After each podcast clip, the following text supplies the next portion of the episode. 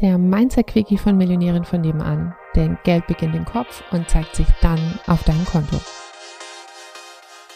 Wahrer Wohlstand wird in Zeit gemessen. Und man sagt ja auch ganz oft, Geld macht nicht glücklich.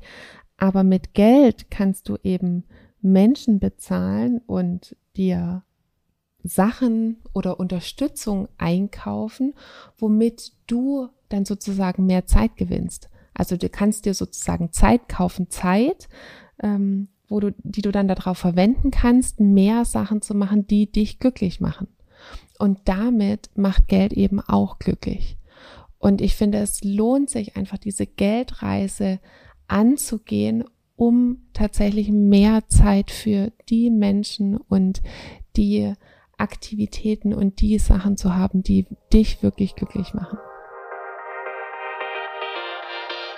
Komm jetzt in Becoming 30 Tage Geldintensiv und lerne, wie du dein Einkommen verdoppeln oder vervielfachen kannst.